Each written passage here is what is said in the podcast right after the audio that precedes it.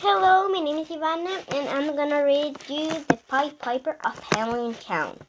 Once I made a pleasure trip to a country called Germany, and I went to a funny little town where all the streets run uphill.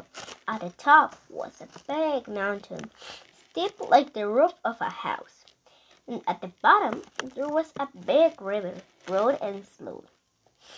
And the funniest thing about the little town was that all the shops had the same thing in them.